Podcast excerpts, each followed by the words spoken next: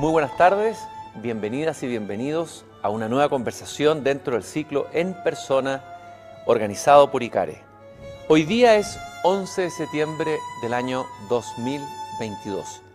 ¿Qué pasaba en Budapest el 11 de septiembre de 1973? Lo relata un chileno que estaba allí, en Budapest. Resulta muy difícil describir los niveles de angustia y ansiedad frente a las noticias que nos llegaban. Todas eran aproximativas. Nos costaba creer que el golpe hubiera sido total, que las Fuerzas Armadas, salvo contadas excepciones, habían actuado como un todo institucional, que la moneda había sido bombardeada, que Allende estaba muerto. De allí que nos aferráramos a las leyendas que corrían, que Prats, a la cabeza de tropas leales, avanzaban desde el sur, que los actos de resistencia se multiplicaban. Nos transmitíamos informaciones que resultaron falsas, pero que eran esperanzadoras entre Moscú, Praga, Budapest, Roma, París y Buenos Aires. Con las horas comenzaron a desvanecerse las leyendas y surgió la dura realidad. La lista de los primeros muertos, el Estadio Nacional, las fotografías de la Junta Militar triunfante con el ceño duro, soberbio y despreciativo.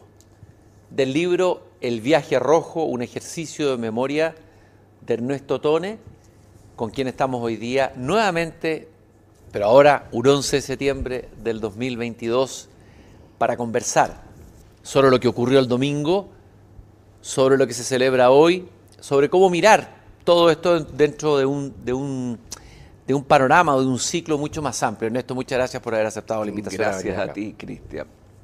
A ver, tratemos de retrotraernos a ese 11 de septiembre, pero de 1973, o sea, hace la friolera de, soy mala para las matemáticas, pero es una buena cantidad de años. Muchos.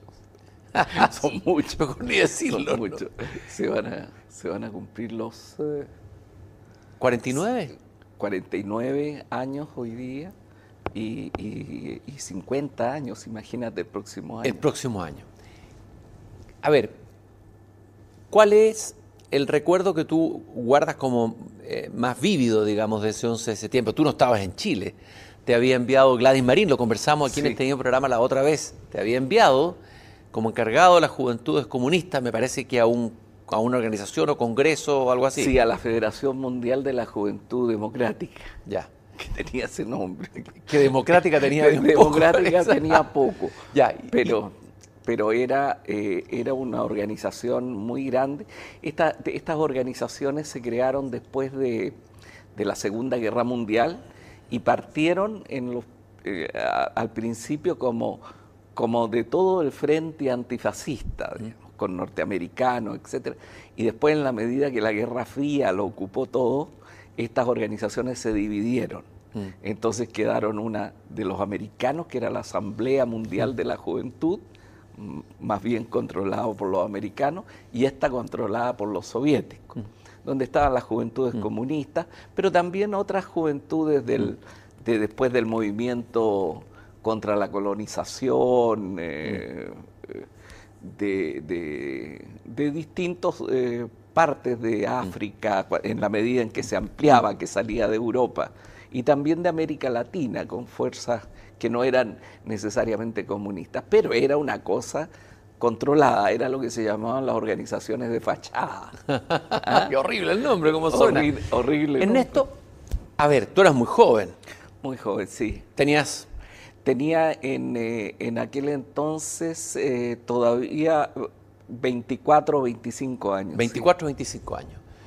Eh, me imagino que tiene que haber sido un shock un shock traumático el golpe para ti y para toda la generación de los que partieron al exilio. Tú, bueno, no habías partido al exilio, no, pero ahí se iniciaba tu exilio. yo no había partido al exilio, yo tenía una, eh, era una tarea en que me enviaron, eh, yo era miembro de la dirección de las Juventudes Comunistas de, Chile en aquel tiempo, y, mm, me enviaron a, a Budapest como vicepresidente de esta organización y después pasé a ser presidente de esta organización.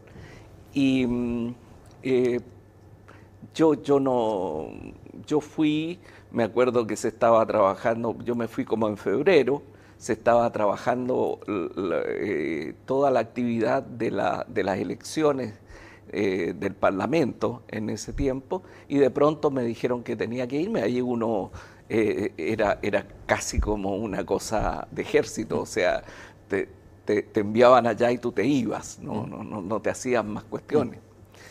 Y, y, yo me fui para allá, y después se fue mi, mi familia, se fueron mis niños, que eran chiquititos, eran, el menor tenía, el, que después fue ministro de Cultura, que ahora trabaja en la UNESCO, tenía tres meses en ese tiempo. y, y, claro, y, la mayor tenía un año, tenía muy poca diferencia de edad. Y entonces eh, nos fuimos a, a Budapest y, y me sorprendió el golpe allí. Claro, de una manera especial, porque yo naturalmente seguía siendo dirigente de la, de la Juventud Comunista de Chile, además de ese cargo.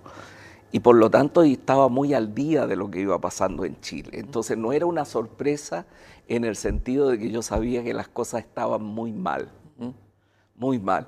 Me recuerdo de una conversación con un dirigente del Partido Comunista Italiano, Renato Sandri, hoy fallecido, que era el encargado de, América Latina, era un diputado comunista italiano, eh, que, habíamos hablado poquito antes del, golpe.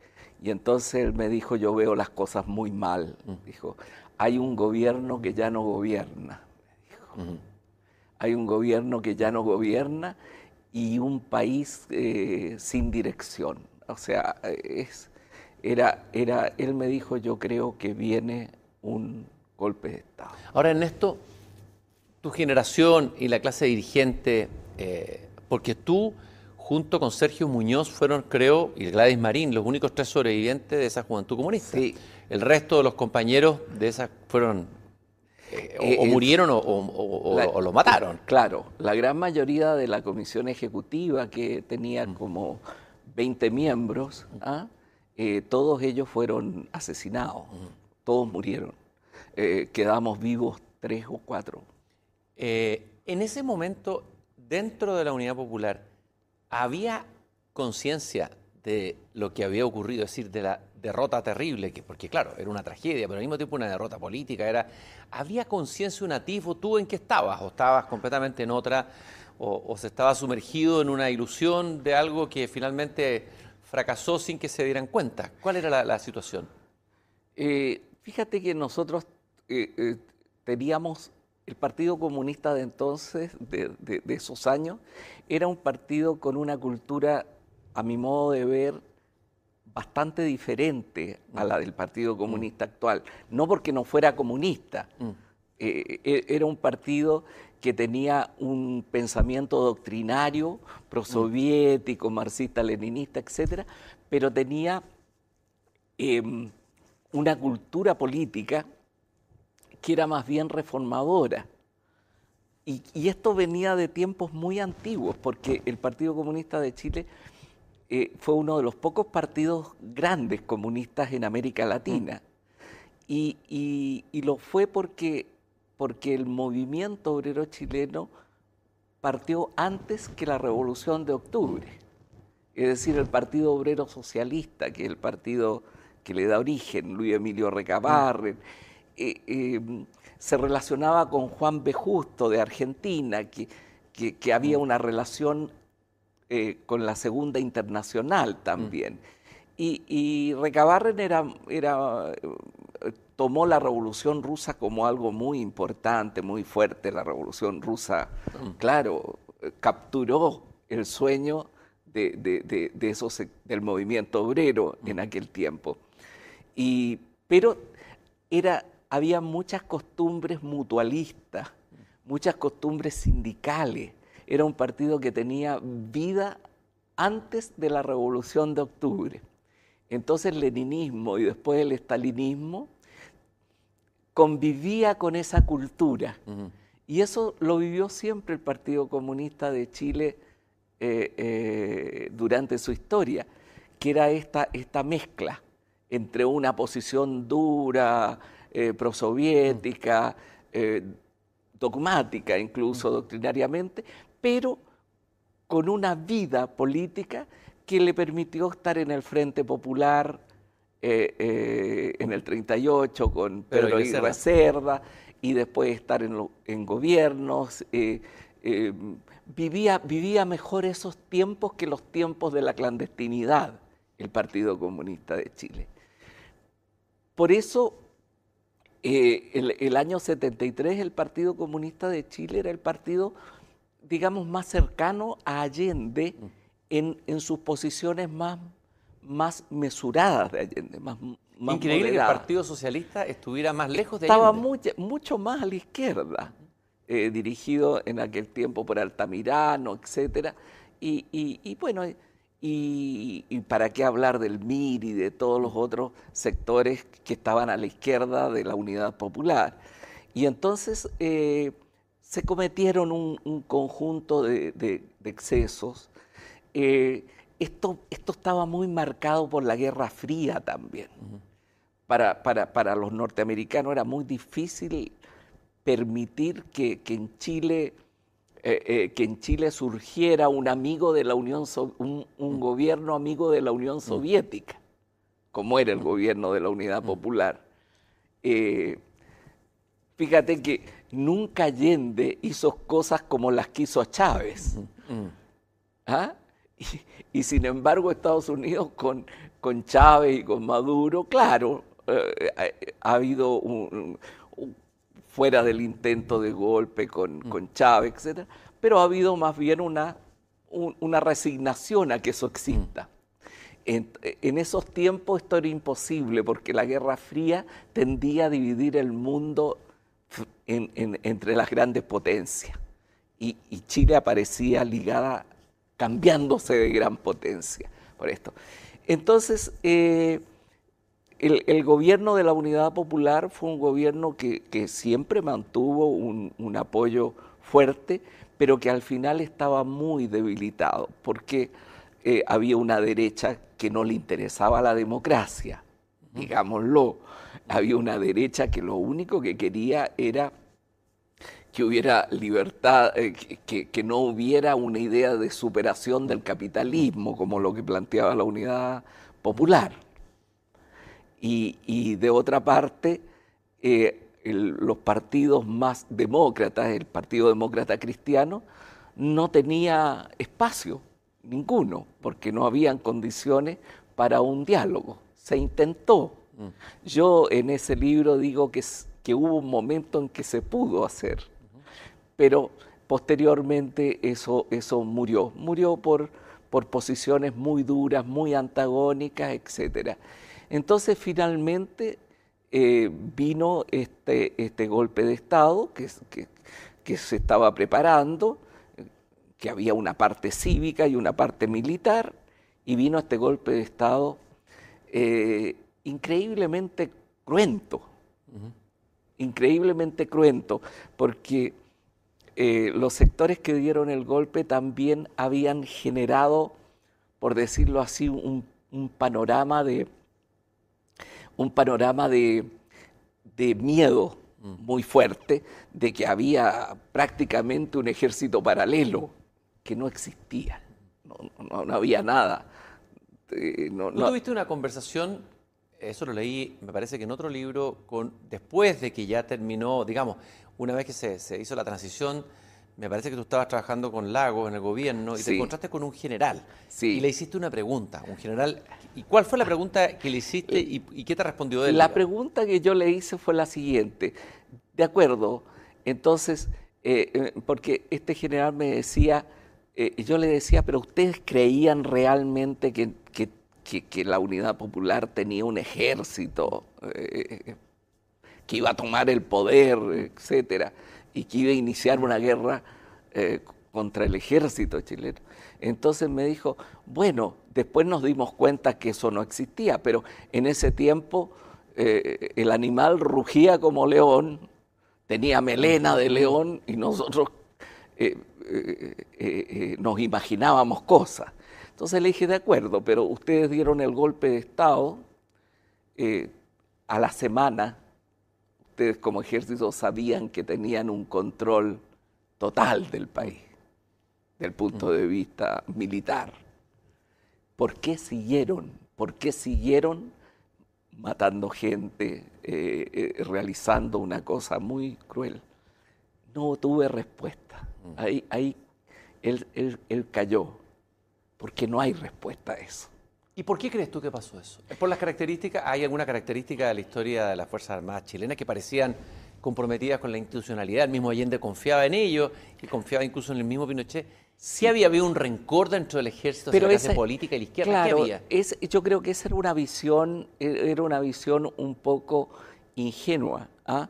porque em, fíjate tú que desde el, desde el, eh, el ejército chileno participó siempre en, actividad. Toda la modernización del, de Chile se dio con una, con una presencia del ejército, en ocasiones de manera reformadora. Piensa que la creación del Partido Socialista había una parte militar. Eh, eh, claro. que, conformó Grove, etc. Marmaduke Grove. Marmaduke Grove quien manda el buque Marmaduke. Entonces, eh, eh, existía un, militarismo parecido al, militarismo popular nacional que se dio en América Latina. Y de otra parte existía uno muy ligado a los sectores más conservadores. Entonces, todo eso generó esta situación desde la elección de Arturo Alessandri hasta el año, hasta el año 32 con la caída de Ibáñez y qué sé yo, y la elección nuevamente de Arturo Alessandri. Y ahí se produjo un, repliegue del ejército, una guetización del ejército chileno, de las Fuerzas Armadas chilenas, se guetizó y, se entendió como que, como que había dejado de interesarse por la política o por el país. Y eso nunca, nunca es así. Y entonces hubo un periodo en el cual nadie eh, le prestó mucha atención a todo esto. Y, hubo otros elementos. Cuando, cuando ganó Aguirre Cerda hubo el ariostazo, por un general que se llamaba Ariosto Herrera, creo. Y después hubo la línea Puma con, con, con Ibáñez del Campo, cuando estaba Ibáñez del Campo. Es decir, hubo elementos y había estado lo debió. Mm. Y varias personas de izquierda. El tagnazo. El tagnazo, mm. que se entusiasmaban con esas cosas. Porque había una cierta tradición también ahí. No el Partido Comunista. Y entonces em, eh, e, este, este, ejército se confundió guetización por una suerte de constitucionalismo ad extremis. Y sí, había una cultura constitucionalista en el ejército, pero había también una cultura de participación y con el, de participación política y con el, con el eh, alentado por, todo un sector, también por la situación eh, de la Guerra Fría, también por la formación de gente en Panamá, también por los errores y los sectarismos cometidos por la Unidad Popular porque aquí no, se, no, hubo, eh, cuando tú analizas las causas, hubo errores también en, esa coalición. Y era una coalición que, que, yo te digo, no hizo actividades antidemocráticas, pero el futuro no le daba tranquilidad a la gente que creía en la democracia, porque no decíamos mucho. Mm. Es más, yo te diría que no decíamos que el futuro de Chile iba a ser democrático. También hay que pensar que se vivía un momento muy marcado por el fervor revolucionario que venía de Cuba, los barbudos. Por eh, supuesto. es decir, eso marcó fuertemente esas décadas. Y Fidel Castro, que vino a Chile, no venía precisamente a, dar lecciones de democracia o a afirmar la democracia chilena. Exacto, no ¿Ah? se iba nunca. ¿Ah? Entonces había más o menos había la posibilidad de entenderse, por decirlo así, en lo que estaba pasando, y en ese sentido, mm. eh, eh, Salvador Allende fue una persona que, tenía esas dos culturas también. ¿Dos almas tenía? Tenía, claro, una cultura republicana, presidente del Senado, político de toda la vida, eh, y tenía toda esa cultura republicana y también tenía esa admiración tremenda por Cuba. Y, los cubanos estuvieron muy fuertemente influyendo durante todo el gobierno de la Unidad Popular. Y entonces ahí se generó esta, esta tormenta perfecta. Y esta tormenta perfecta concluyó naturalmente en un golpe militar tremendamente cruento. Max Colodro, creo que fue Max Colodro quien dijo, analizando lo que pasó después del golpe, es que fue tan cruento el golpe, tan brutal, desapariciones, torturas, etcétera, que eso de alguna manera, no sé si le ahorró o impidió, o eran las urgencias eran otras, el shock era tremendo, de que la izquierda hiciera una autocrítica o una revisión eh, de, los errores que cometió, errores políticos, estratégicos, etcétera. ¿La hizo alguna vez? Bueno, hay un sector que la hizo, pero la hizo solo un sector minoritario, estoy hablando de la renovación socialista. Tú lo hablas eso mucho después. Eh, o, hubo realmente, ha habido en la izquierda, en el alma de la izquierda chilena, un intento de revisar críticamente, sin pasarse película, eh, ya entendiendo que lo que ocurrió fue horroroso, que la dictadura fue un horror y eso está, asumido, no digo unánimemente en el país, pero es casi un consenso. Pero, claro. Eh, no es el tiempo que la izquierda haga una revisión y mire autocríticamente lo que pasó ahí. Por supuesto, por supuesto eso es necesario mirarlo y mirarlo separando, separando los sentimientos eh, morales frente a, a, la barbarie, digamos, que se produjo, a los errores que se cometieron por parte y a la ausencia de un pensamiento democrático en la izquierda chilena. Un pensamiento donde una izquierda chilena tomara la democracia como un valor permanente. Eso lo adquirió un sector de la izquierda chilena mucho más tarde, cuando hubo la renovación socialista, etcétera, que adoptó esa posición que permitió la dictadura por este camino por ese camino permitió la derrota de la dictadura, por ese camino y no por la lucha armada.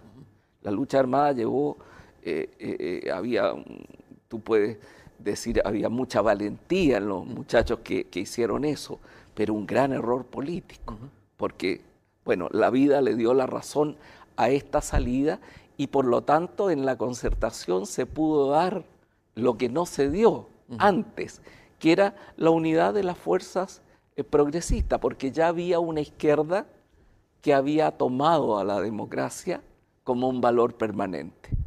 Entonces, eso, eso, eso permitió posteriormente una izquierda capaz de dar gobernabilidad, eh, que, adquiere su, su, momento simbólico cuando un socialista como Ricardo Lago asume la presidencia de la República. Ya estaba antes eso en la coalición con Elwin y con Frey, pero y que tuvo un gran éxito de, conducción del país y que pudo decir yo soy el presidente de todos los chilenos, no de una parte de los chilenos. Entonces... Eh, pero han convivido en el fondo dos almas en la izquierda. Una autoflagelante, la otra se le llamó autocomplaciente, o una más radical y otra más... A ver, eh, eh, ¿Y qué consecuencia ha tenido el, que exista esa otra izquierda? digamos, ¿qué consecuencia ha tenido después en la historia posterior, en estas últimas décadas, hasta llegar ahora, digamos? Mira, lo, que, lo que yo creo que ha sucedido, para, decirte francamente, lo que yo creo que ha sucedido es lo siguiente, que los gobiernos de la concertación, esta unidad, este triunfo del plebiscito del, del, 88, digamos, que, que puso fin finalmente a la dictadura, en un proceso gradual, en un proceso donde quedaban muchas cosas pendientes, pero que se, se iba avanzando, quizás con más lentitud en recuperar una democracia en forma, pero que se iba avanzando. Yo creo que yo he llegado a la conclusión, ¿ah? es que eso no no penetró completamente en todo el activo de izquierda chileno. ¿Ah? Esa, convicción. Hubo eh, quienes, quienes dirigieron esos gobiernos y las fuerzas que, estuvieron en el gobierno lograron un, un, acuerdo en el que realmente creían y que fue transversal. yo no recuerdo cuando estuve en el gobierno, yo estuve en uno solo de los gobiernos, eh, eh, no recuerdo haber hecho grandes distinciones entre quién era demócrata, cristiano, socialista, mm. PPD, etc. Es decir, había una real amistad cívica en ese, en ese sector dirigente, en ese grupo dirigente. Mm. Pero creo que probablemente eso no penetró, y ahí puede haber un defecto grave de construcción ¿ah? de una coalición, no penetró en, el activo, en el activo de los partidos de izquierda, y, e incluso se produjo una radicalización posterior de la DC, pero eso hay que mirarlo con más cuidado y aparte. Pero no hubo, o sea, hubo un momento en el cual había todavía el miedo al, a la situación terrible de la cual veníamos. Y por lo tanto había una disciplina generada en base al miedo a que no hubiera una reversión del proceso democrático. Y pienso yo que después hubo un, un cierto apoyo que se generó por los éxitos que se tuvieron. Ahora, cuando, cuando el, proceso de, los gobiernos de la concertación perdieron lo que yo llamo, después de los primeros 20 años de gobierno, perdieron lo que yo llamo el impulso propulsivo, vale decir, esta combinación de crecimiento, de, de, disminución muy fuerte de la pobreza y de avances moderados, modestos, pero permanentes en el tema de la igualdad de ingresos, ¿ah? y se fueron haciendo cambios importantes, culturales, políticos, civilizatorios, etc., eh, se produjo una cierta, una cierta sensación de que, bueno, ya estamos en democracia, ¿ah?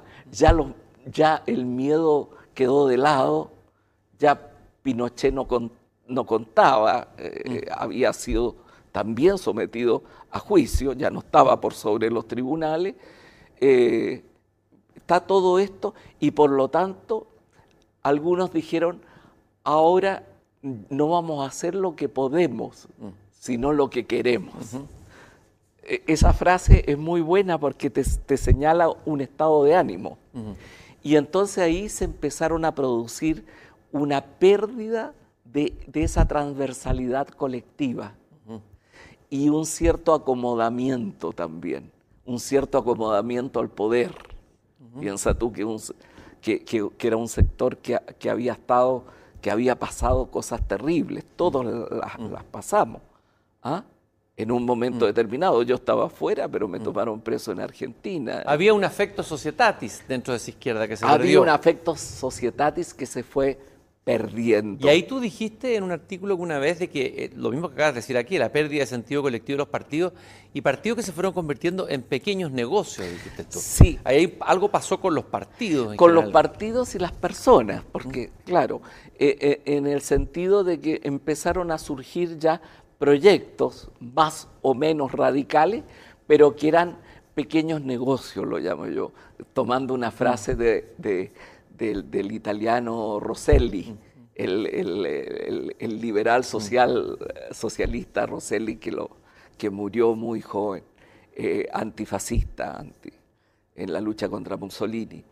Eh, yo decía, eh, se perdió el gran proyecto reformador por los pequeños negocios de, de, quienes eh, ya, ya, ya, olvidaron el gran proyecto y comenzaron a eh, buscar posiciones eh, que acomodaban a grupos y se perdió eso. Eso ocurrió en el gobierno de Bachelet, en el segundo gobierno de Bachelet fundamentalmente. Bueno, ya estaba bastante entroncado de antes, cuando, cuando se perdió el gobierno de, Frey, digamos, eh, cuando, después del primer gobierno de Bachelet, cuando se perdió la elección de Frey, ya se presentó separada la, fuerza de la concertación. Acuérdate que hubo un candidato a la izquierda de fuerte, un candidato fuerte a la izquierda de, Frey. Y entonces ahí ya, ya venían las cosas mal y posteriormente no terminaron de mejorar nunca. Eh, en esto, en una columna parecía, hoy en la tercera, Max Colodro lo coloca a la izquierda en el diván. Hoy día, hoy día, hoy en septiembre, es un día emocionalmente fuerte para la izquierda, ¿no es cierto? Por supuesto. En su memoria. ¿ah? Por supuesto. Ah, para ti, eh, eh, ¿cuál es qué es lo que más te, qué te pasa a ti los 11 de septiembre? ¿Te sigue afectando? Eh, ¿Recuerdas algo en particular? ¿O es algo ya superado, elaborado, un duelo? ¿Cómo, lo vives tú los 11 de septiembre? O sea, a mí, yo, lo vivo como un momento terrible en mi vida. ¿ah? En mi vida. tengo una memoria de algo tremendo para el país, ¿ah? pero no, no, me, no, no me produce, como te dijera yo, un oscurecimiento del, raciocinio, porque de hace ya muchos años que, estudié qué había pasado y llegué a, una, eh, a una eh, conclusión de que lo que pasó fue una gran tragedia para la democracia en la cual hay responsabilidades también de parte de quienes fuimos las víctimas. El haber conocido a Enrico Berlinguer y haber conocido Italia, en este mismo libro tú lo dices, ahí se produce como una, no sé si conversión, pero o iluminación, o se abre algo, ¿no? Eh, ¿Cuán importante fue Berlinguer? Así brevemente, ¿qué es lo que te enseñó Berlinguer? Y esa, y esa, y esa y esa izquierda italiana y ese partido comunista italiano tan distinto del partido donde tú venías, ¿no? Es que tenía una, una cultura de una densidad que era mucho más amplia y que después de, la experiencia que ellos tuvieron, ellos dijeron, eh, eh, se, se transformó en un partido de mayoría y que comenzó a incluir la democracia como un valor permanente y por lo tanto renunció a la idea de la dictadura del proletariado. Mm. Renunció al autoritarismo como una forma de hacer política. Renunció a aquello, sino que dijo, eh, y después tomó distancias con la Unión Soviética, no aceptó la invasión de Checoslovaquia, había aceptado la de Hungría, no aceptó la de, la de Checoslovaquia, y posteriormente se fue creando como una fuerza que hace a Berlinguer eh, eh, decir en un momento determinado, le preguntan, ¿y si el Partido Comunista Italiano llegara al poder? Dijo, me sentiría más cómodo en la OTAN que en el Pacto de Varsovia. Es tremenda declaración. fue una cosa, fue un revulsivo. Tú te imaginas, yo lo conocí, tuve la suerte de conocerlo. Simplemente quisiera que nos hicieras un retrato. Muchos probablemente que nos están escuchando, y sobre todo nuevas generaciones, no saben quién es Enrico Berlinguer. Yo creo que es una figura que vale la pena para las nuevas generaciones conocer y estudiar gente que se sienta izquierda o centro izquierda, digamos. Claro, porque... ¿Quién fue Enrico Berlinguer? Es el, el hombre que llevó a un partido comunista con una larga historia a transformarse en un partido democrático. Eh, sin Berlinguer no se entiende ese, tránsito que hoy día eh, terminó siendo el Partido Democrático Italiano después de un conjunto de cambios que se, que se produjeron. y, mm, Enrico Berlinguer era un hombre, eh, un hombre que no alzaba la voz, un hombre que detestaba eh, que los políticos anduvieran en autos azules, decía él, mm. con las bocinas puestas para que los dejaran pasar. él fue el primero que planteó la cuestión moral mm. en Italia, la cuestión mm. la cuestión moral en el sentido de decir, aquí se va a producir un distanciamiento entre la política y la ciudadanía si los políticos no entienden que la política es una cosa que tiene que estar siempre referida a la ciudadanía.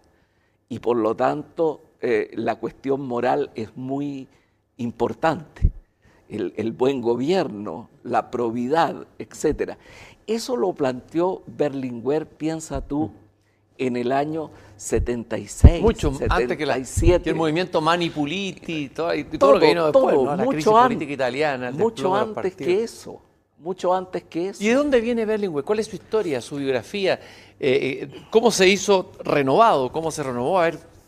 Berlinguer viene, eh, es sardo, viene de la Sardella, es de una familia, se dice, de la, de la pequeña nobleza sarda él entró muy joven al, movimiento, todavía estaba Italia bajo la, el, poder de los alemanes, del, nazismo, después de que había eh, sido sacado Mussolini, Mussolini crea la República de Salón. Y él estuvo en, las primeras luchas de él, fueron muy joven, de 16, 17 años. Estuvo preso en, en, y después eh, eh, Togliatti, eh, que, ya venía haciendo esto y el, y el, y el núcleo central era Gramsci, ¿ah? de, este pensamiento autónomo, de este pensamiento que buscaba expandir el, pensamiento. Todavía dentro de una visión marxista, mm. pero, pero yo creo que eso que con Berlinguer se, se amplía a tal punto que ya el marxismo queda como una referencia solamente eh, eh, que cambia. ¿Cuánto impactó el golpe militar en el pensamiento de Berlinguer, en el Partido Comunista Italiano? ¿Qué pasó ahí? ¿Cuál fue el impacto? Porque... Eh, enormemente. Es cuando, cuando, cuando Berlinguer plantea el tema del compromiso histórico. Y entonces dice, aquí hay, en Italia hay fuerzas, hay tres grandes corrientes. Está el social cristianismo, ¿ah? El socialcristianismo que tiene una versión conservadora, pero una visión también progresista, de que, está ligada con la, con la Iglesia, con el Vaticano, con el Concilio Vaticano II, etcétera, y que toma su forma política en grandes sectores de la democracia cristiana italiana, que era el partido de, gobierno. Y dice después, hay también una tradición socialista y social liberal. Y ese liberalismo eh, no, era, un tema de solamente de una visión económica, era un tema de una visión del liberalismo eh, como las instituciones liberales. y entonces dice, y hay la existencia de eso, y hay este gran partido comunista italiano que se ha autonomizado del dogma. Y por lo tanto no se puede hacer un cambio en Italia cambio profundo si no hay un compromiso histórico entre estas ¿Qué es lo que no ocurrió en Chile? ¿no en el fondo el diagnóstico era la Unidad Popular no pudo hacer eso, que habría sido la alianza con la democracia cristiana. Claro, él sacó la conclusión aquella. Mm. De que, de que eh, Chile había caído cuando todos decían no, porque ahí, en fin, buscaban eh, eh, respuestas más superficiales. Él dijo en el fondo, en el fondo, eh, en Chile no hubo capacidad de reforma. El tema de la revolución quedó planteado en forma, por decirlo así, conflictiva, polarizadora. Y era necesario poder producir este acuerdo para avanzar y sobre una base democrática. ¿Por qué el Partido Comunista chileno no se renovó? Es decir, uno podría haber pensado que la caída de Cuba, lo que había pasado con el Partido Comunista Italiano. Bueno, tú fuiste de los comunistas que se renovaron. ¿Por qué el Partido Comunista, la Partido Comunista Chileno le ha sido tan difícil hacer lo mismo que hizo Berlinguer? O sea, ¿tú crees que es posible todavía que algún día será posible el Partido Comunista eh, no hará nunca esa renovación no, yo, yo, creo que ya pasaron los tiempos porque estamos lejos del, comunismo. ¿Mm? O sea, eh, ya no existe, si, si tú ves, las, ves el mundo como es hoy, los comunistas son más bien, eh, eh, como te dijera yo, sobrevivencias nacionales en algunos países de partidos que fueron muy fuertes. ¿Mm? Eh, los otros cambiaron, cambiaron totalmente. Y el otro ejemplo es China, que, mm. es un partido comunista que adoptó el capitalismo. Entonces, mezcla dictadura con capitalismo. No sé qué, a qué puede llevar eso. Y lo otro ya Cuba es algo completamente crepuscular y nadie lo puede tomar como modelo Y no hablemos de Corea del Norte, que es una especie, yo he dicho de Disneylandia de los horrores, en una situación. Dios, buena definición. Bueno, pero eso es, eh, eh, eh, yo no creo, ya, yo creo que el Partido Comunista de Chile durante los primeros años fue el que hizo una reflexión más fuerte. primero, señalando el daño que había hecho la izquierda más radical. El caballo de Troya, y, salió un primer documento que se llamaba El izquierdismo, caballo de ah. Troya del imperialismo. Y después se elaboró un documento en el cual yo todavía alcancé a participar, que se llamaba el Proyecto Democrático, nuestro Proyecto Democrático. Y ahí no hubo tampoco una respuesta atenta de, la democracia cristiana, es algo que yo siempre lo converso con, amigos demócratas cristianos, em, en donde el Partido Comunista chileno llegó al máximo de su apertura, casi a las puertas de discutir el tema de la democracia como valor permanente. Pero como esto no resultó, como esto no, yo, el camino fue otro fue el entusiasmo que se produjo por lo de Nicaragua, el entusiasmo por lo de Nicaragua, por la lucha armada, la, una, una, suerte que tenía una base real, que era todo, todo, todo el sufrimiento. Mataron a, a, una dirección del Partido Comunista, a otra, a una dirección de las Juventudes Comunistas. Entonces, esto solo se puede resolver por la vía armada. Y ahí se produjo un volcamiento hacia una posición mucho más eh, eh, ortodoxa y doctrinaria, etc. Y yo creo que en ese movimiento, que es el movimiento cuando yo lo dejo, porque yo no, tenía que ver con eso, mm. eh, yo creo que ahí se produce como el desgajamiento de esta tradición, de la mejor tradición que tenía, a mi juicio, el Partido Comunista chileno. En una columna de la tercera de Max Colodro hoy, que lleva como sugerente título La izquierda en el diván, analiza lo que ocurrió este domingo en el plebiscito. Nos saltamos del 11 de septiembre ahora al 4 de septiembre, otra fecha con harta resonancia, impresionante. O sea, fue la elección de los presidentes de la República, la elección de Allende y ahora el, el plebiscito. Él dice que fue una derrota histórica que ocupará un lugar destacado en el ciclo traumático de la izquierda chilena. En línea con la tragedia del golpe militar y también con ese otro fracaso, en apariencia más sutil pero igual de doloroso, el no haber podido derrocar a Pinochet y haberse tenido que resignar a una transición pactada en el marco de la institucionalidad. Entonces, coloca estos tres hechos como grandes derrotas eh, que tocan el alma o el inconsciente de la izquierda, ¿no? Y luego eh, dice que la izquierda logró imponer su lectura sobre el estallido social eh, eh, y que hubiera bastado un poquito de generosidad, de moderación, de visión histórica, pero no, la tuvieron. ¿ah? Y casi como para creer que en algún lugar de su inconsciente no quería ganar, sino que necesitaba perder. Esto es interesante, porque es como psicoanálisis, porque era la única manera de seguir siendo la que siempre ha sido, luchando contra sus fantasmas y sus traumas, reivindicando las derrotas. Esto ya es psicoanálisis de la izquierda, del alma, hecha por también alguien que transitó desde la izquierda más radical hasta ahora. Claro. ¿Qué, mira, qué, qué piensas de este análisis de Colodro? Sí, es, es, interesante, es interesante. Ahora, yo te diría, yo creo que cuando se habla ahí de izquierda, se habla de izquierdas que no son, no, no tienen un curso lineal, no, es la misma izquierda. Eh, eh, la, izquierda radical de hoy, la izquierda radical que, conforman, que son distintos entre ellos también, el Partido Comunista hoy día más el Frente Amplio, es una izquierda radical de ahora, de, estos tiempos, en, eh, donde ya, ya no, hay, no hay una visión como te dijera yo, una visión de la revolución mundial, ni una visión de la generación de una sociedad socialista, incluso de la superación del capitalismo. Confunden capitalismo con neoliberalismo, hacen de eso que son dos conceptos distintos, Eh, yo no creo que, Suecia sea un país neoliberal. No creo que Noruega sea un país neoliberal.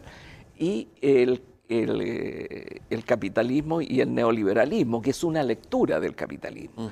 Segundo, es una izquierda que, que, Marx habría dicho, le habrían hecho muchas gracias, porque tú comprendes que esa izquierda antigua, el feminismo eh, todavía no se juntaba con, mm.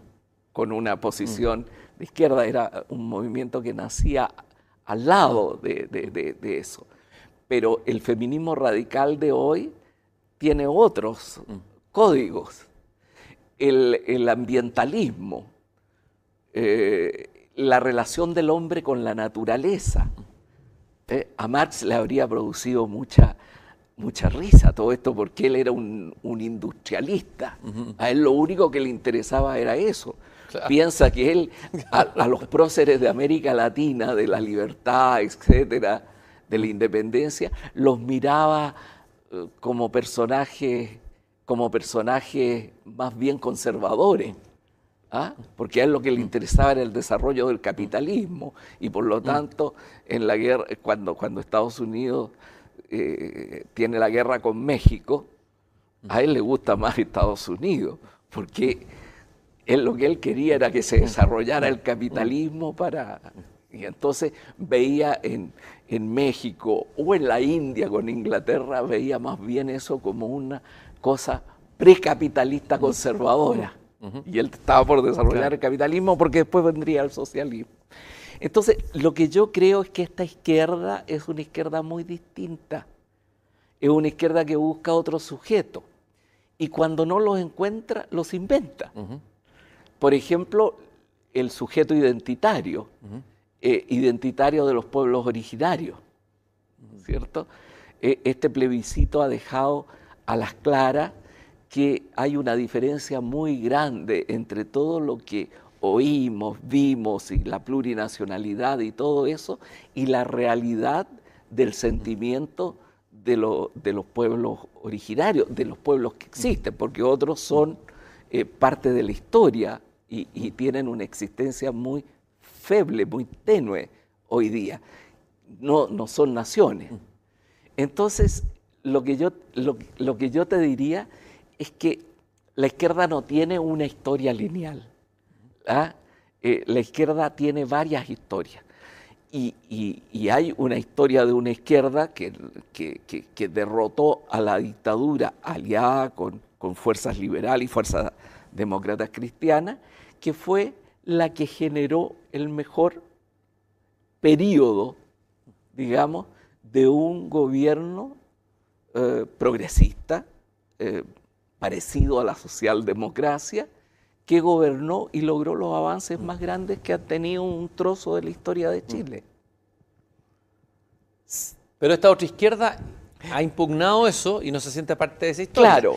Eh, pero, y por eso siente que hay que partir de nuevo. Pero tampoco es igual a la, mm. antigua. Ah. Eso es lo que te quiero señalar. Eh, es, una izquierda. La otra izquierda era una izquierda eh, doctrinaria en un cierto sentido. Esta Ah, eh, se le perdió el sujeto de la revolución, que era la clase obrera. Bueno, estamos en la sociedad de la información y no en la sociedad industrial. Entonces eso cambió. Entonces esta es una izquierda más ligada a elementos de populismo, más ligada a otras cosas, pero ¿qué tienen en común? El doctrinarismo, mm. el dogma, el pensar que ellos tienen la verdad y que esa verdad tienen que iluminar a todo el resto del mundo que no la tenemos. Y en el caso de quienes somos de izquierda democrática o que nos sentimos socialdemócrata o, liberal socialista, no sé, creen que es una gran traición. Herejía. Herejía. Eh, ahora, es interesante ver porque tú en este libro... Es, más bien un pensamiento religioso. Eso te iba, a decir. Se ha dicho que de alguna manera en una cierta izquierda eh, el compromiso político ha reemplazado a la fe. Es decir, hay una... Hay una claro, es una religión laica, en cierto sentido, pero que tiene muchos elementos de construcción de fe. Tú acá en este libro, Marx y sus amigos, bueno, analizas eh, de alguna manera varios de los referentes de la historia que parte con Marx, desde Trotsky, Lenin, etcétera, el pensamiento y, los personajes, el libro que va a ser reeditado ahora en España y que fue editado acá por Catalonia. Ahora hay nuevos pensadores. ¿Cuál? A ver, lo primero que hay, la izquierda tiene idea o está en una crisis de ideas. Estoy hablando de esta izquierda. De la izquierda radical. No socialdemócrata. ¿Tiene ideas o no tiene, ya, no tiene sujeto? Eh, eh, eh, Pablo Ortuza, por ahí también otro columnista y, joven del Instituto de Estudios Sociales, que también estuvo acá en el programa, habla que es una izquierda que de alguna manera tiene vacíos teóricos o problemas de pensamiento de fondo. Sin embargo, hay algunos pensadores que aparecen por aquí y por acá, todo este populismo de izquierda. ¿Cómo se llama? La Clau, la Clau aparece. y Chantal Mouffe. Se ha hablado mucho de ellos como que son los nuevos pensadores de esta nueva izquierda. ubiquemos un poquito cómo Ese es el pensamiento del populismo de izquierda, que no es una... Eh, porque eh, a veces se dice, pero tú dices populismo como para rebajar ese pensamiento. No, ellos hablan del populismo de izquierda. ¿Y qué es el populismo de izquierda? Es que ahora la contradicción es entre la élite y el pueblo. El pueblo es un sujeto raro porque un sujeto que no tiene bordes, que no tiene fronteras mm. eh, claras.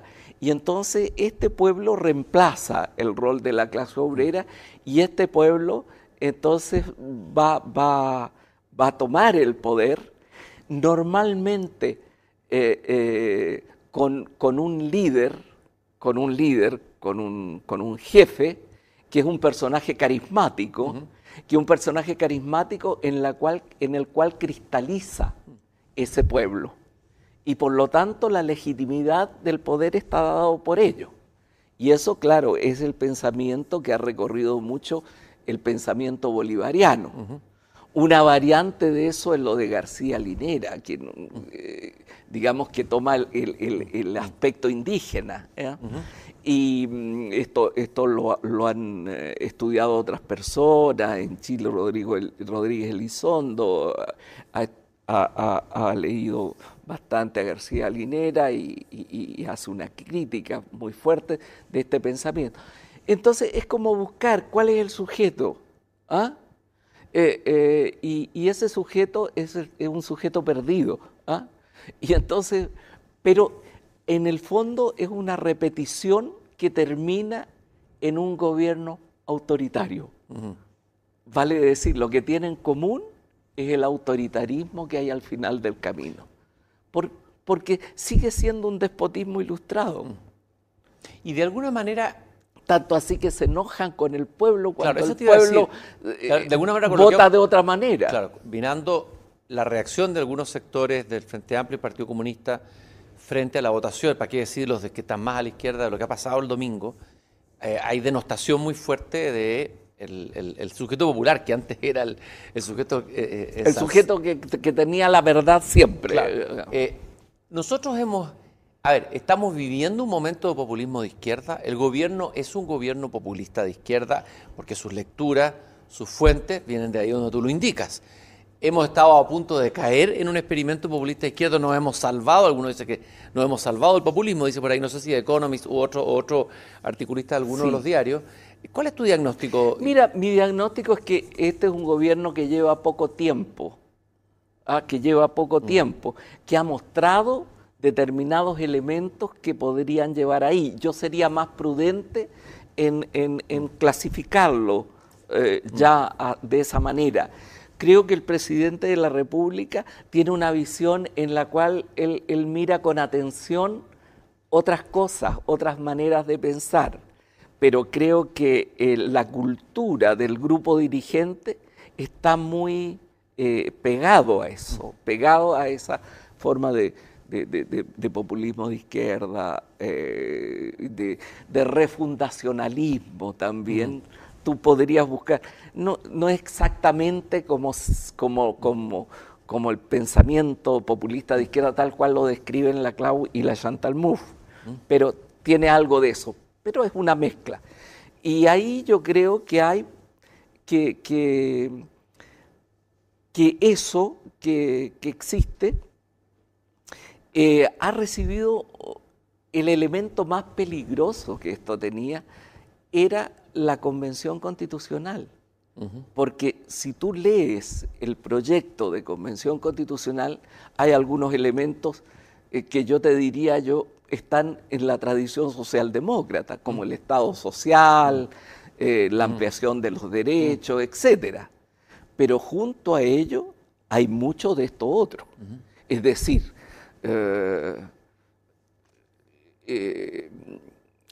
en relación a la, a, la autonomía de los poderes del Estado, la rebaja de un poder del Estado, como el Poder Judicial, eh, el, sacar al Senado porque es un elemento moderador, es decir, el check and balance propio de una democracia liberal, eh, se debilitaba fuertemente, una autonomización de, de poderes en el cual eh, surge una presencia de pueblo originario extraordinariamente mayor y que no interpreta a lo que piensan ellos, como se vio en el voto.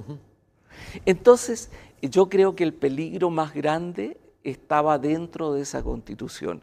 Esa constitución tiene elementos válidos, que son de la tradición constitucional, que son de una visión, de un camino hacia el estado de mm. bienestar, de, profundizar un mm. estado de bienestar y muchos elementos que tienen que ver con esta visión radical, que no se presenta de manera clara, sino más bien confusa. Yo creo que las lecturas son cortas, como dijo en una... En, una las ambiciones son largas, mm. pero las lecturas son cortas. Ya no, ni siquiera creo que hay mucha lectura del marxismo y, de las visiones tradicionales de la izquierda, eh, y tampoco hay algo, algo muy claro de esto que surge. Surge una cosa confusa, con un lenguaje, fíjate, con mm. un lenguaje críptico. Mm. Entonces, eh, yo creo que, que sí, que, que, es un gobierno que ojalá pueda dar, un, ojalá pudiera cambiar hacia una visión más moderada, más de Estado, que pudiera eh, caminar en esa dirección. Tú dices, ojalá, Ernesto. Eh, Carlos Peña hoy día en, su columna El Mercurio habla de la negación del fracaso y cita una frase del presidente que te voy a, seguramente la escuchaste, Apenas dos días después del fracaso de la convención, dice, eh, el presidente Boris dijo, ser un adelantado a tu época es una forma elegante de estar equivocado, dijo Boric. Y Peña dice, la frase es preocupante, no porque sea mala, no cabe duda que el presidente es mejor para hacer frases que para hacer política, sino porque denota una comprensión de sí mismo y de las ideas que ha empujado que es renuente o alérgica o resistente o inmune a la prueba de los hechos. Comparte ese diagnóstico de Peña y cómo analiza esa frase de Boric. Bueno, esa frase tiene muchas interpretaciones, ¿ah? porque es una frase un poco críptica también, que adelantado qué significa, qué sé yo. A mí me preocupa la lectura, eh, bueno, la lectura peor que puede hacer es decir, miren, eh, eh, que haya pasado esto, que hayamos tenido una votación tan en contra, no significa que nosotros no teníamos la razón. Eh, esas frases siempre han existido en, las visiones religiosas o revolucionarias, eh, eh, cuando la religión reemplaza a la política. ¿ah? La religión está bien en su ámbito, que es el ámbito religioso, pero cuando reemplaza a la política, cobra esa misma dirección. Es decir, si la realidad es distinta a lo que yo mm. pienso, peor para la realidad. Mm. Pero yo lo que pienso, lo pienso bien. Ahora, le podríamos agregar otra frase, Ernesto. Eh, esta la coloca Claudio Alvarado, el director del IE, en una carta aparecía hoy también en la tercera, en que dice cómo explicar que en medio del cambio de gabinete el presidente sugiriera, comillas, que no habrá ni un paso atrás y que el problema ha sido únicamente la velocidad de las transformaciones. ¿Qué quiere decir eso? Etcétera, etcétera, etcétera. Decir, hay, ya hay no una frase, hay varias. Tú podrías decir, ni siquiera Lenin dijo eso, porque Lenin habló de dar pasos atrás para dar pasos adelante. Yo, yo no creo en esas cosas categóricas, ni un paso atrás. Mm. Eh, eh, no creo en aquello, porque mira, la política democrática es una política que tiene momentos de adversariedad y momentos en los cuales se requieren los acuerdos y en los cuales tú tienes que retroceder en algo que creías que la gente quería y te das cuenta que la gente no quería eso. Por ejemplo, tú no, no puedes depreciar el voto popular. O crees en el voto popular o no crees en eso.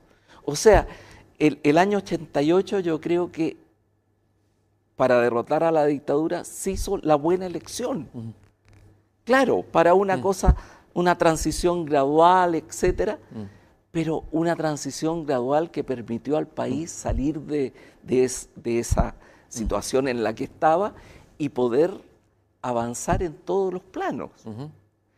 Eh, y yo creo que la votación del domingo pasado fue una votación y de pronto se dice, no, es que fueron las fake news, mm. mm. fue esto, fue una manipulación. ¿Cómo tú manipulas esa cantidad enorme de votantes que nunca había existido en Chile? Porque ahora fue inscripción automática y eh, voto obligatorio, o sea, una combinación mm. en que llevó a votar incluso a quienes no habrían ido de, haber tenido algún tipo de eh, salida. Y fueron. Pero esa es la voluntad popular. O creemos o no creemos.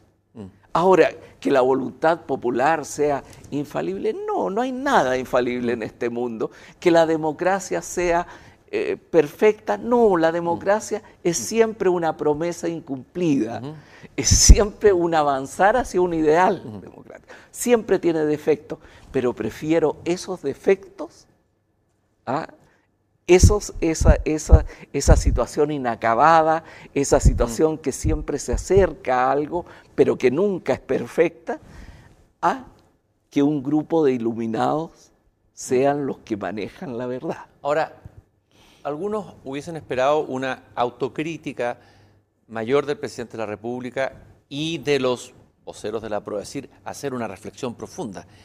Por la envergadura de la distancia del voto, tres millones de votos entre las dos opciones, es decir, es un golpe muy fuerte, es una movida de piso muy fuerte. ¿Tú crees que se ha hecho esa autocrítica? ¿Están todavía en, el shock de la derrota? ¿Cómo lo evalúas? Yo evalúo que hay una gran lentitud en, iniciar la autocrítica. ¿ah? Eh, eh, yo siempre que se habla de autocrítica me acuerdo aquello que decía eh, Semprún. Jorge Semprún, el español. Jorge Semprún, el español, que militaba en una célula del Partido Comunista Español que estaba en Francia, exiliado.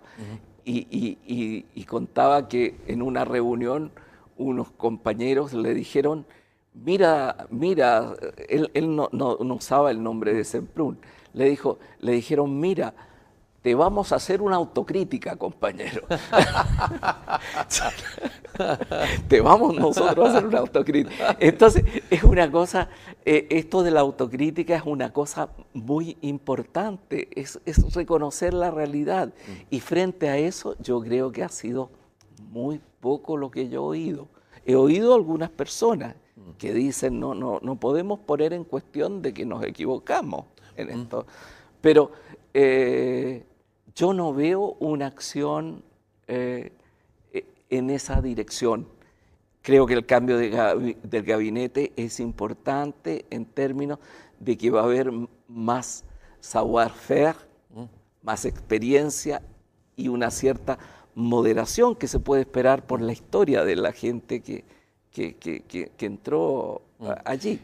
pero pero no, no lo veo como un paso audaz para eh, cambiar una orientación que es una orientación que, que, no ha dado buenos resultados. ¿Qué paso audaz se podría haber hecho? Hagamos un poco política ficción. ¿Qué habrías hecho tú, asesor del presidente Boris, como lo fuiste del gobierno Lago? Imaginemos que Lago estaba en el poder, recibe esta derrota en este plebiscito. ¿Cuál habría sido tu consejo? Estamos jugando. Eh, claro, es, un juego eh, en eh, es un juego en términos totales, porque no, me imagino a Lagos con esa constitución. no, desde luego que no. No me puedo conformar la imagen. ¿ah? Pero lo que yo te quisiera decir es que yo creo que lo primero que habría que hacer es abrirse a quienes eh, dijeron que esta constitución no era una constitución que podía unir a los chilenos. O sea, haber buscado figuras del rechazo e incorporarlas en el gabinete. pero por cierto que yo lo habría hecho. Por cierto que yo lo habría hecho. Y habría incorporado. Y, pero esa es una parte solamente, porque no es lo, el gabinete, sino que habría hecho un discurso señalando voy a tratar de entender lo que me están hablando. Tengo que entender qué me están diciendo. ¿Ah? Y, una, y un tercer elemento es que eh, abriéndose a escuchar, decir, miren, vamos a hacer eh, varios pasos atrás y vamos a hacer también otros pasos adelante, pero en otra dirección. Y vamos a recuperar lo que significa el cambio reformador, el cambio más ligado a una reforma socialdemócrata. Y vamos a tratar de enfrentar, fíjate, Cristian, que, Cristian, que vienen años muy difíciles. El mundo está atravesando una fase extraordinariamente difícil, con, con, guerras, con democracia eh, muy afectada. Y yo creo que lo que se le viene a Chile es, es, duro. Es duro, pero Chile también tiene un patrimonio muy fuerte eh, eh, para enfrentar aquello. Entonces, el grado de conflictualidad que debería existir en el país tiene que ser un grado propio de una democracia, que haya una adversariedad, pero muy ligado a presentar acuerdos para pasar la tormenta que está existiendo en la economía mundial y en la política mundial y en la geopolítica mundial. Sergio Muñoz Rivero, en una columna parecida en Ex Ante, hoy día habla de que eh, en, vez de poner toda la energía en la discusión constitucional que viene, hay que reforzar la estabilidad y la gobernabilidad. Eh, sostener el orden, más que sostener el orden legal o meterse en la cuestión constitucional, que no debe eso tapar y ocupar toda la energía de lo que viene. ¿Qué piensas tú de eso? Yo en eso estoy, fíjate, de acuerdo, porque eh, a, mí, a mí me parece una cuestión muy importante. Yo creo que para el proceso constitucional, que yo creo que eh, se tiene que tener una nueva constitución, yo creo que no hay un voto contra tener una nueva constitución y esa constitución se tiene que preparar con mucho cuidado. Es decir, tiene que tener una expresión democrática de decisión sobre eso, además de expertos y conocimiento, etc. Pero el conocimiento no va en contra de eh, la expresión democrática. ¿ah? Pero yo creo que eso hay que hacerlo sin atolondramientos. ¿Qué significa eso? Significa que hay que... Esperar que pase un año. claro, por, por, supuesto no se puede hacer otra elección este año, lo ha dicho incluso el CERVEL, ¿no? Entiendo que, no sería conveniente, es, es obvio eso, pero a mí me parece que tiene que darse esto con mucha serenidad. Toda la ausencia de serenidad, todo el exceso verbal que existió en esa convención constitucional tiene que ser reemplazada por la reflexividad, por poner atención a qué es lo que nos puede unir y a la vez progresar y a la vez tener una, una, una constitución que responda a un país que aspira a una mayor igualdad, que aspira a un conjunto de elementos que están ligados al siglo XXI también. Eso yo creo que hay que hacerlo así. Y eso requiere serenidad.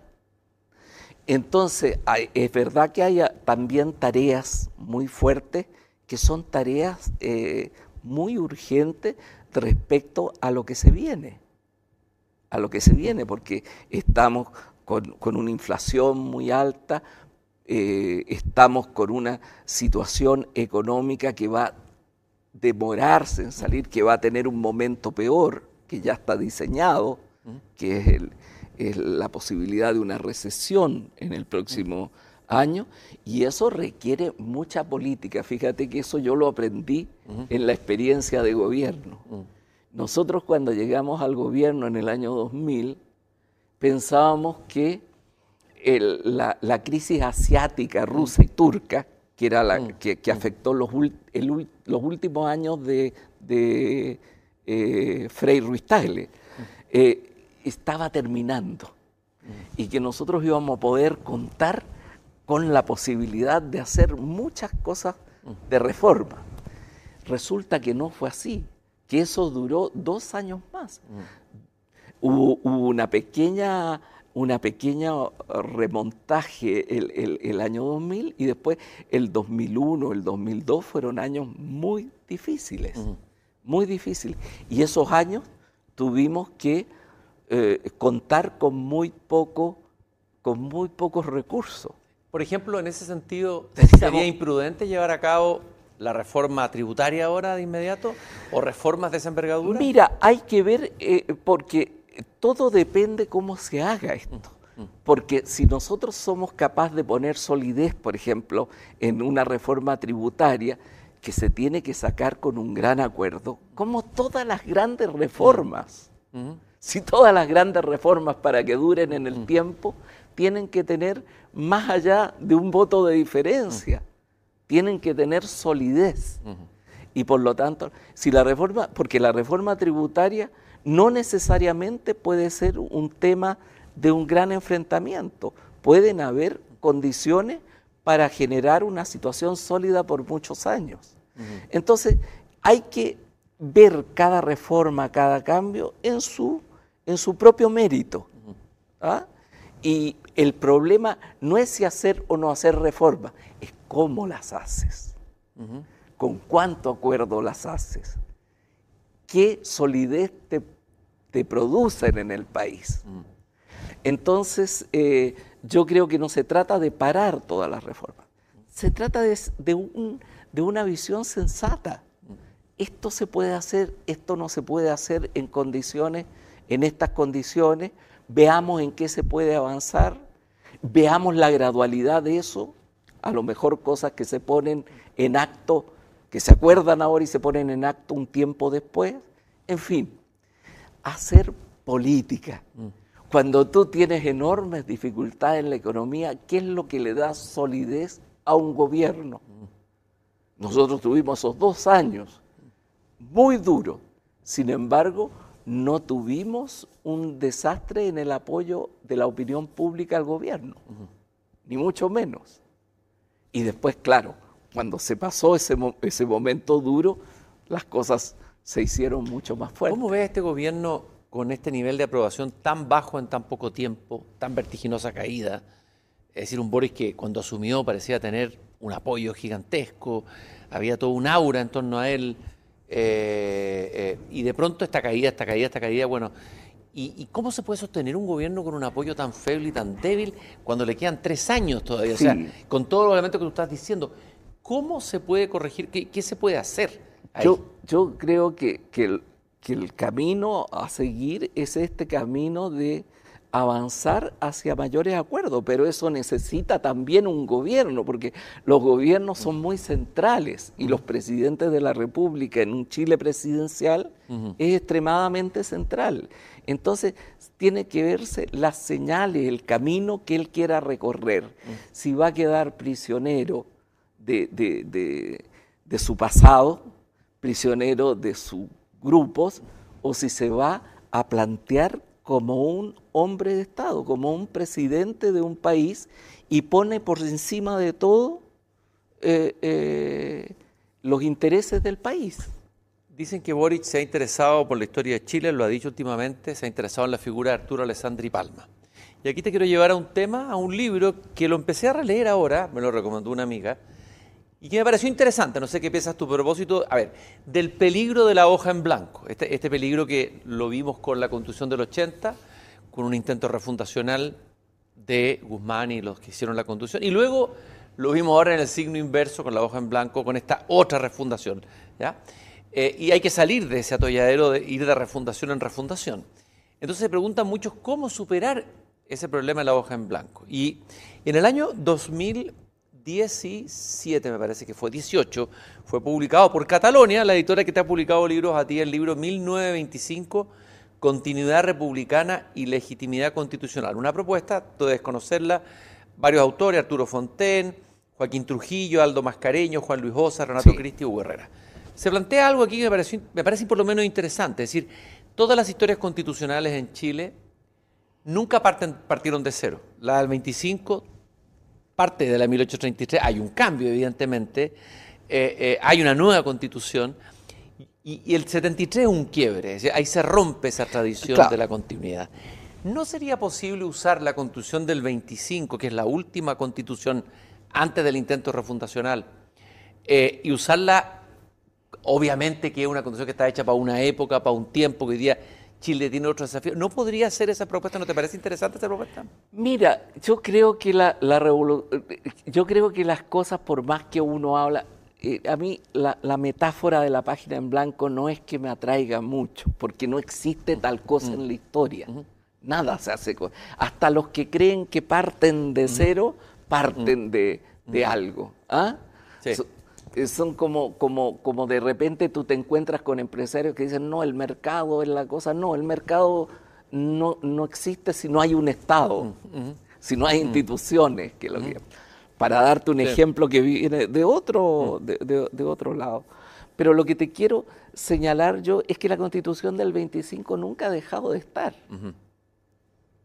Nunca ha dejado de estar. Es decir, la constitución del 25, esa que estudiábamos nosotros en educación cívica, ¿ah? nunca ha dejado de estar. Es decir, hay, hay siempre rupturas y, continuaciones. Mm.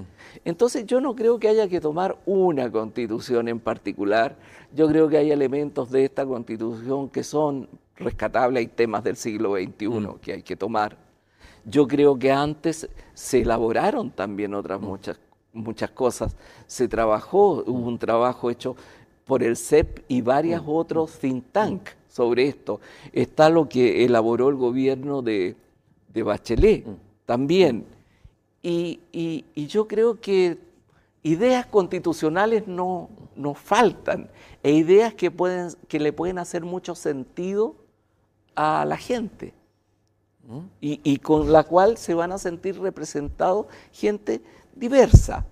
No todos van a estar de acuerdo en todo lo que hay ahí, pero para todos eso va a ser aceptable, porque eso es lo que tiene que ser una constitución. Entonces yo creo que hay elementos de ahí que pueden estar como tantos otros, como tantos otros.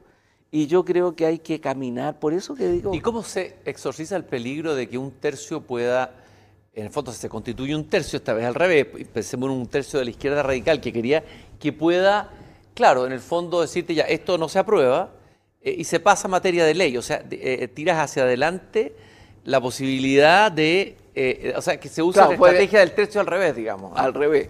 Yo creo que siempre eso es muy peligroso, por lo tanto yo creo que es muy importante, es muy importante cómo se va a elegir la gente que va a participar, cuál va a ser su relación con el conocimiento y cuál va a ser la apertura.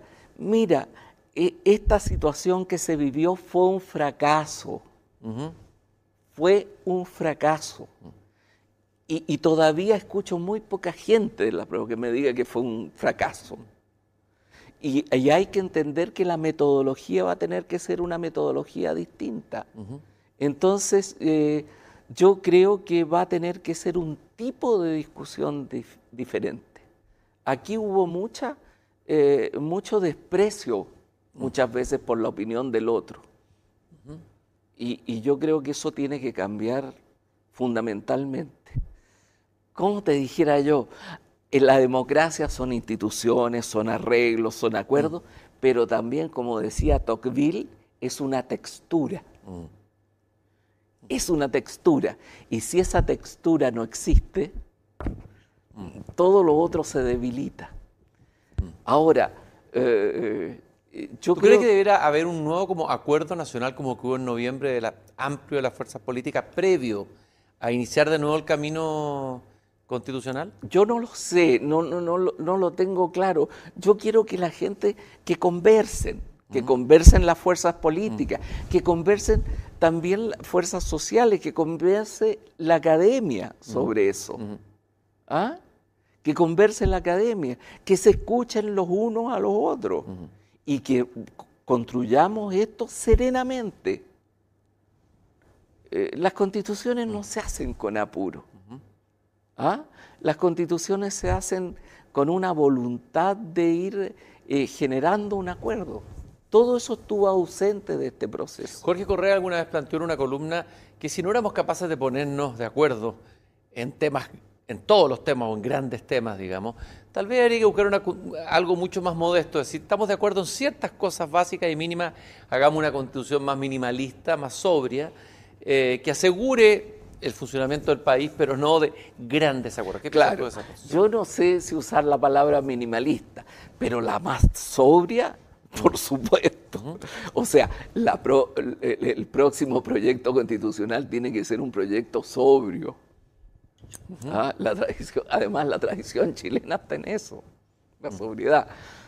La capacidad de resiliencia de Chile ha estado siempre ligado a, una gran sobriedad.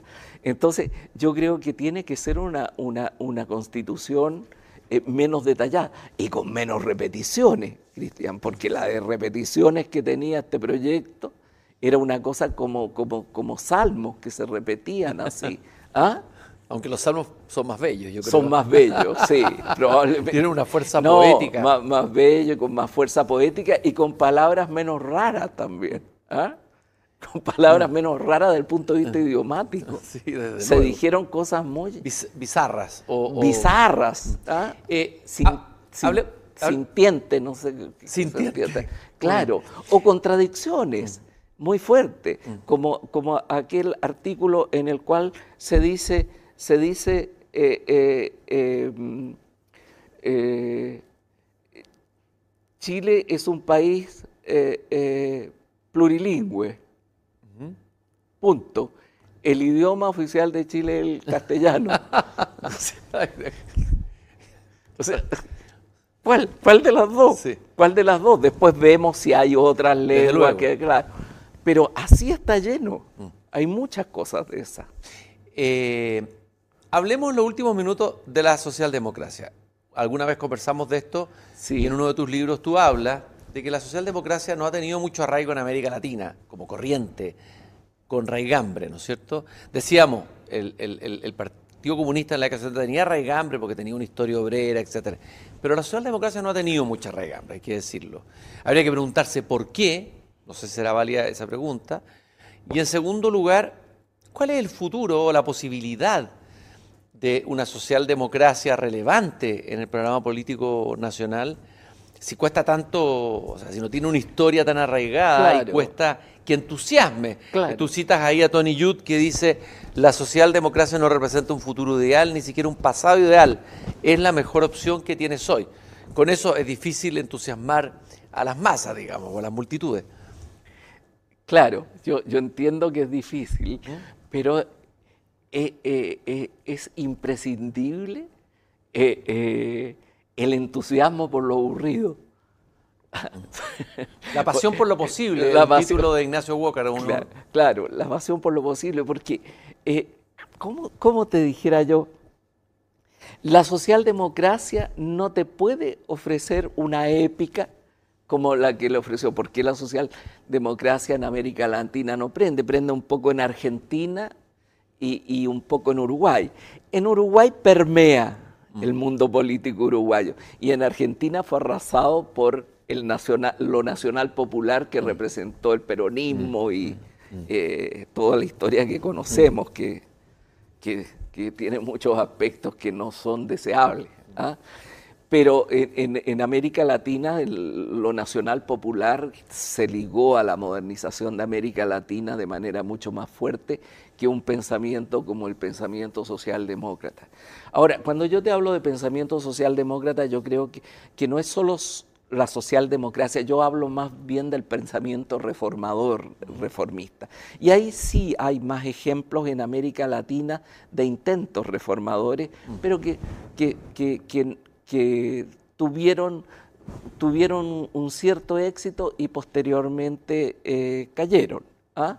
Eh, yo creo que ahí hay tres grandes corrientes. Una es la socialdemocracia, la otra es el social cristianismo y la otra es el, liberalismo social. Mm. Yo creo que esas tres grandes corrientes han existido fuertemente en Chile, pero muy separadas. Cuando esas corrientes estuvieron juntas, mm. se vivió el mejor momento de eh, la transición chilena. Yo creo que lo más parecido a una socialdemocracia han sido los gobiernos de la concertación. Y Cardoso en Brasil, tal vez. Y Cardoso en Brasil. Y Cardoso en Brasil. Y en un momento determinado, en el primer momento de Lula, había muchos elementos mm. del esfuerzo realizado por Cardoso eh, que Lula los tomó. Después se fue eh, eh, radicalizando y también se produjeron otros problemas, digamos, de, típicos de América Latina, que son los temas de, de, los partidos, digamos, que, que, se apropian del aparato del Estado. Y, em, entonces, lo que yo, te, yo, creo que eh, América Latina necesita un espacio reformador. Y ese espacio reformador hoy día está muy venido a menos por la caída de la concertación y por la radicalización discursiva de los partidos que, la conformaban. Eh, yo no sé si ahí hay posibilidad de volver a, una, a algo razonable. Ah, sí, sí, sí. digamos, si después de Don Quijote va a venir Alonso Quijano de nuevo, digamos, a pensar. Pero, Sancho Panza, que traiga un poquito de sentido común. claro, acompañado esta vez de Sancho Panza, pero haciéndole caso a Sancho Panza. Fíjate que en esta persona que tú dices, estoy leyendo un libro muy interesante de un colombiano, Carlos Granés, que se llama Delirio Americano, una historia cultural y política de América Latina. Y es interesante. Me, han hablado de ese libro. Es interesante este libro porque, a ver, lo que hace Granés es hacer un análisis, resumo rápido, cómo desde la literatura, desde, desde el arte, desde la estética, este delirio que a, lo mejor en ese ámbito fue trasladado hacia la política. Hablábamos de lo religioso, las vanguardias, los grandes escritores, los grandes poetas, eh, que finalmente abrazaron causas o populistas de derecha, nacionalistas, qué sé yo, o eh, eh, radicalismos de izquierda, digamos, ¿no?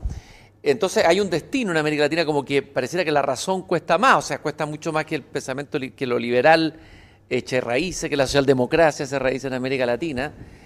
Eh, y habla un poco, habla de la victimización y analiza dos escritores y dice que en el fondo hay dos actitudes muy distintas, o sea, la autovictimización de América, todo es culpa del imperialismo, todo es culpa del otro, nunca una revisión autocrítica de América Latina, colocarse en el lugar de la víctima, una especie de victimología permanente, eh, y, que, bueno, que hay que tratar de superar esta, este, esta fatalidad, pero que es difícil, eh, porque la historia de América Latina, de sus grandes pensadores, estoy pensando en tipos gigantes como Martí, si empieza a buscar los Vasconcelos, tipos gigantes en la cultura, eh, abrazaron finalmente el delirio, y el delirio permeó la clase intelectual, permeó el mundo cultural. ¿Cómo, cómo eh, poder eh, abrir un espacio distinto desde ahí. Fíjate que eso que tú dices es muy interesante porque Pancho Aricó, que fue un sociólogo, murió muy joven, eh, un, sociólogo argentino que venía del marxismo y, fue un gran experto en Gramsci, y que, de allí salió cada vez más a posiciones mm. más ligadas a, la democracia como eje del pensamiento. Pancho Aricó decía, eh, los latinoamericanos, decía, eh, siempre, pensamos, siempre, pensamos que los problemas no los podemos resolver porque hay alguien mm. que no nos deja resolverlo. El imperialismo, el colonialismo, etcétera yo no tengo la culpa, yo lo haría bien, mm. pero hay alguien, mm. alguien, algo que pasa que no me deja hacer. Y dice, mientras eso esté en la cabeza de los intelectuales latinoamericanos, jamás podremos pensar una América Latina de una perspectiva autónoma y democrática. bueno, lo que sabe, Cuba, es verdad que el bloqueo ha sido importante, pero justificar toda la catástrofe de Cuba solo por el bloqueo sin hacer una crítica a lo que ocurre adentro. Tú no puedes hacerlo. Tú no puedes hacerlo. Es un país que nunca alcanzó a tener una verdadera autonomía porque o estuvo bajo bajo el apoyo geopolítico de la Unión Soviética y después estuvo bajo el apoyo de Venezuela en términos de que funcionara su economía, pero nunca esa economía funcionó por fuerzas endógenas. Y, no es el bloqueo, porque el, bloqueo, claro, es un elemento negativo y que ha sido un gran argumento ideológico para la, para la revolución. Y fíjate, lo que, lo que hablábamos recién al comienzo, habla acá Carlos Granés, habla de, a ver, los actos adánicos y dramáticos que cambiándolo todo no cambian nada. a ver, la tendencia al adanismo, digamos es la parte importante de la política latinoamericana de izquierda del último tiempo, digamos. Claro, ¿Ah? claro.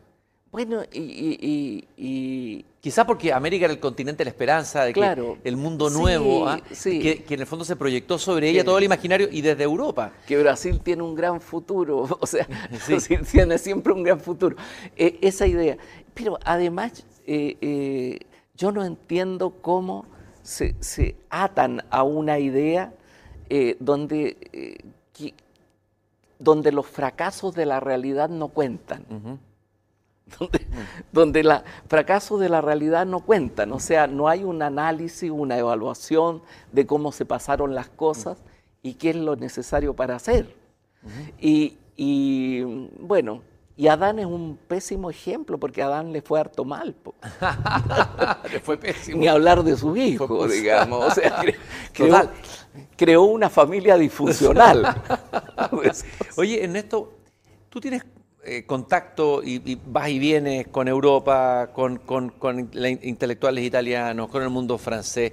Y lo que yo he visto en relación a la, a la Convención Constituyente es que en Europa no se vio nada y no se sigue viendo. Uno lee lo que escriben la mayoría, no quiero dejar a todos los corresponsales extranjeros, lo que apareció en los diarios europeos, es una visión bien simplista y caricaturesca de lo que pasó acá. O sea, maniquea, por decirlo menos, se compraron todo el relato octubrista. Entonces, a ver, ¿qué pasa ahí en Europa, en relación a América Latina? ¿Cómo se puede revertir eso? ¿Cómo nos ven? Yo he hecho clase por 20 años en Europa. Por eso te lo pregunto. ah, y entonces siempre el problema es el mismo, es decir, es una visión en, en, el cual hay un cierto paternalismo y una cierta idea de una América Latina de alto colorido. Mm. ¿Ah? Por ejemplo, a, los gobiernos de la concertación lo respetaban, incluso los intelectuales de izquierda lo respetaban por, por los resultados, por lo democrático, pero a ellos los que les gusta más es cuando se enreda la cosa, cuando hay, cuando, cuando aparecen estos caudillos y qué sé yo. Cuando aparecen los barbudos. Claro, cuando aparecen los barbudos o, cuando, o cuando son movimientos destemplados. ¿Ah? Les gusta mucho. Cosas que a ellos no les gustaría para sus países, pero que les gusta mucho que, que cuando hablan de América Latina como un laboratorio a mí me produce una cierta, una cierta molestia aquello. Ah, cuando dicen es un gran laboratorio de ideas, pero nosotros no somos ratones. Ah, entonces, eh, eh, porque los ratones la pasan mal en los laboratorios. Ah, y entonces le dije, yo no quiero que sea un laboratorio, yo quiero que, América Latina tenga su capacidad para ser, eh, que, que todo este colorido latinoamericano se consuma en la cultura, en el arte, en la música, pero a la política que sea un poco más aburrida, que mm. sea un poco más gris, que sea, pero que sea que tenga sostenibilidad en el tiempo, que sea democrática y a que nadie le sangre la nariz. Mm. Porque la diferencia, cuando yo hago una comparación entre el estallido de las urnas el domingo pasado mm. y el otro estallido, es que a nadie le sangró la mm. nariz, aunque todos estábamos con un palmo de narices, porque se hizo con un mm. lápiz y un papel, no con violencia. Decíamos al comienzo, hoy día es 11 de septiembre, pero parece que todavía no logramos salir del 11 de septiembre. Eh, es decir, en las capas más profundas sigue estando presente ese hecho traumático que marcó la sociedad, la que tú tuviste, fuiste no solo testigo, fuiste parte de esa historia. ¿Cómo se supera? ¿Cómo llegamos a los 50 años, eh, el que cumplimos el próximo año, el 11 de septiembre, saliendo eh, o, no, no estando prisioneros todavía en esa historia que nos divide, que nos separa, que nos polariza? ¿Ves alguna esperanza? ¿Este resultado de este domingo algo tiene que ver con eso o no? Yo, yo veo, yo veo, yo tengo una esperanza, porque es perfecta. Por eso la palabra converso a mí no me gusta en absoluto. Mm. Porque eh, yo hago mía mi memoria y la memoria que me tocó vivir. y, la vivo con un enorme respeto. Es un enorme respeto el que tengo por, por, Allende, eh, eh, que muere como un republicano en la moneda, porque no, no, está dispuesto a salir por la fuerza. Todas son cosas que se pueden incorporar a la memoria con mucha fuerza, pero esa memoria no te puede generar una situación de eterna, eh, de eterno, de eterna víctima, de eterno perdedor, de eterno eh, resentimiento. Con eso tú tienes que generar un Chile eh, en donde toda su historia quepa. ¿Ah?